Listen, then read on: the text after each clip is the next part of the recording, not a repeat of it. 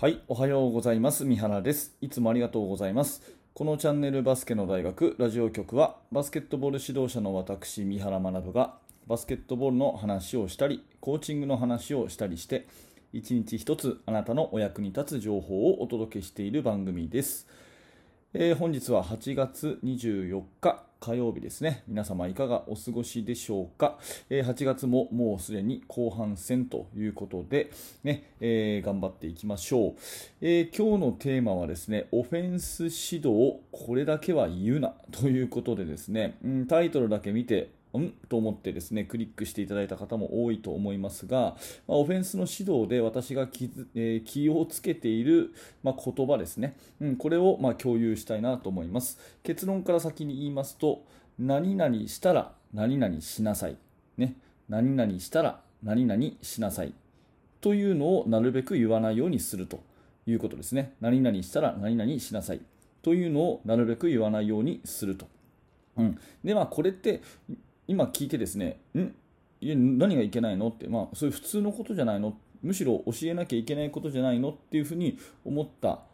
人が多いと思うんですけど、まあ、私の意図するところはですね何々したら何々しなさいというふうな言い方というよりディフェンスがこうだったらこうしなさいと。ディフェンスがこうだったらこうしなさいっていう言い方をした方がいいよねっていうそういう話です。はい、ちょっと順を追ってね詳しくお話をしていきます。えー例えばですねどんな動きでもいいんですが、まあ、フォーメーションというかねオフェンスのパターン動きを教えたいとしますよね。うん、その時によくありがちなのが一般的な教え方が何々したら何々しなさいというやり方だと思います、えー右にパスをしたら、ね、左に切れていきなさいと、ね、右にパスをしたら左に切れていきなさいとかですね。ボールが45度にあったら、ね、あなたはスクリーンに行きなさいとかですね、まあ、こういう言い方をすると思うんですよ。でこれは悪いわけではないんですけれども、うん、一つ足りないなと思っていて要はそのディフェンスがどうなってるっていうところをやっぱり選手には確認させたいところですよね、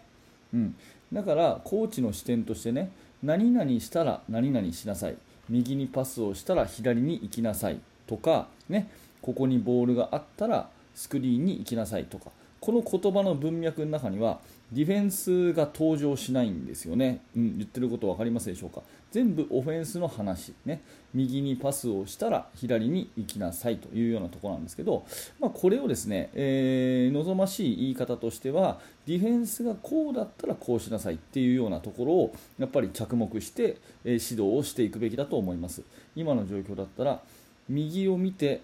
ディフェンスがいなかったらパスをしなさいと、ね、っていう話ですよね。でパスをした後に自分のディフェンスが目の前にいたら左に行きなさいとかっていうふうにちょっと言葉が一つ一段階、えー挟まるんですけれどもディフェンスがこうだったらこうしなさいっていうことをやっぱり言ってあげないといけないんじゃないかなというふうに思います。うん。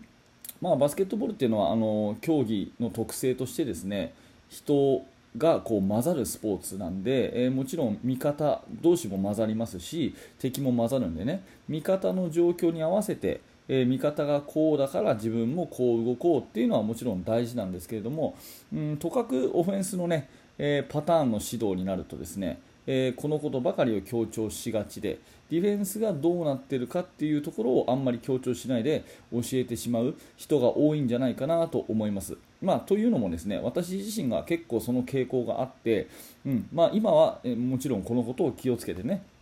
いるから皆さんにもこんなお話をしてるんですけれども、まあ、時々やっぱり、えーまあ、それはそうじゃなくて、えーこうしろとボールがこっちなんだからこうしろっていうようなオフェンスだけの話をしてしまったりとかもっと若い20代の頃なんかはやっぱりこんなことばっかり言っててですね、えー動きのパターンだけを教えて、まあ、空動きとかね、えーそういうことばっかりやっってですねディフェンスの存在っていうものをあんまりこうえー選手に教えてなかったなっていう反省があります。でディフェンスのね見るっていう習慣をもつけるとやっぱりものすごくね、えープレーが上手くなるんですね。うん、よく言うそのボールを持った時はリング見ろよなんて言いますけどあれもねボール持ったらリング見ろよということに加えてリングを見たらディフェンスがどうなってるか分かるでしょっていうこの一言を加えてあげるんですね、えー、大事なんでこれもう一回言いますけどボール持ったらリング見ろよって言いますけどリングを見たらディフェンスがどうなってるか分かるよねと。でそしたらここで判断をできるよねっていうそういうような持っていき方にしていくと選手がディフェンスを必ず見るようになってくると思うんですね。うん、で1対1で言えばボールを持ったらまずディフェンスを見る。ディフェンスが離れてたらシュートだよと。でディフェンスがシュートに対して出てきたらドリブルで抜いていくんだよっていう、まあ、この本当に単純な駆け引きですけどこれができないでですねボール持ったらシュートしなさい、ね、ボール持ったらドリブルで抜いてきなさい。っていうような何々したら何々しなさい。っていう話だけをするとディフェンスを見ないで無理やりシュートを打ったり無理やり突っ込んでいったりっていう風な、えー、まあ、習慣が身についてしまうというところなんでここは気をつけなきゃいけないですよねだからあくまでディフェンスがこうだったらこうこうだったらこうっていうようなそういう教え方を、まあ、常に心がけたいなというふうに思いますで、えー、まあ、そういう意味でですね、えーと、こういう指導を主にしていくと、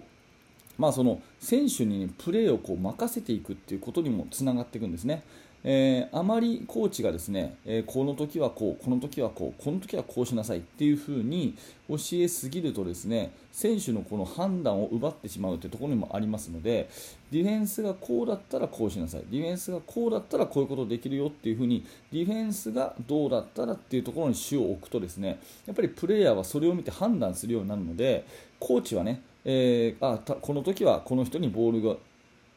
もらってほしいなって思う場面でもディフェンスがいるんでバックドアに抜けるとかねそういうことが自然と出てくるわけですよ。そうなってきたらですね逆にあんまりコーチがこう選手を止めてですね今のはお前がボールをもらわなきゃだめだと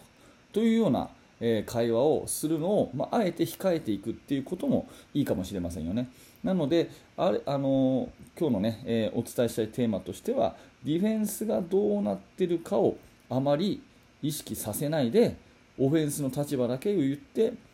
パスをしたらこっち行きなさいとかね。ボールがここにあったらスクリーン行きなさいとか。っていうような言い方じゃなくてあくまでディフェンスがこうなってたらこうっていうような教え方をやっぱりしていくべきだと思うしこういう教え方をねしていくからこそ、えー、状況判断に優れたいい選手が育てられるんじゃないかなっていうふうに、まあ、私は思ったのでそんな話を今日はさせてもらいました、えー、まあ、若い頃のね私がそうだったんですけどこう紙にプレーを書いてね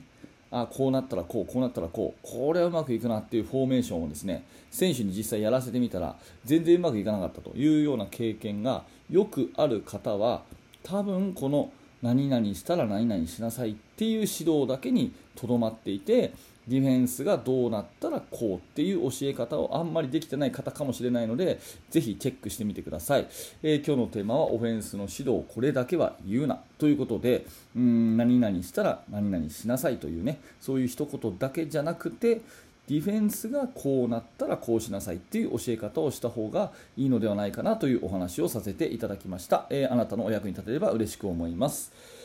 はい、ありがとうございました。えー、このチャンネルはですね、毎朝、えー、バスケットボールの話、どちらかというと指導者の目線でですね、えー、今日のような話を毎朝お届けしております。え面白かった、興味が持てたという方がいらっしゃったら、ぜひ、えチャンネル登録、または、えポッドキャストのフォローをよろしくお願いいたします。えそして現在ですね、指導者の方向けに無料のメルマガ講座をやっております。チーム作りについてのお話を、えメールにて私からあなたにお届けする内容です。最初の1通目で練習メニューの作り方というですね無料の特典教材もプレゼントしてますので、えー、ぜひ登録をしてそちらもお受け取りください、えー、説明欄にリンクが貼ってあります、えー、そしてですね、えー、久しぶりにお話をしますけどバスケの大学研究室というね、えー、Facebook を使ったコミュニティをやっております。こちら有料のチャンネルになるんですが、えメルマガを終えてですね、えさらに学びを深めたいという方には非常におすすめの、えー学びの場になってますので、もしそちらもよかったら、えー、覗いてみてください。はい、ありがとうございました。三原学でした。それではまた。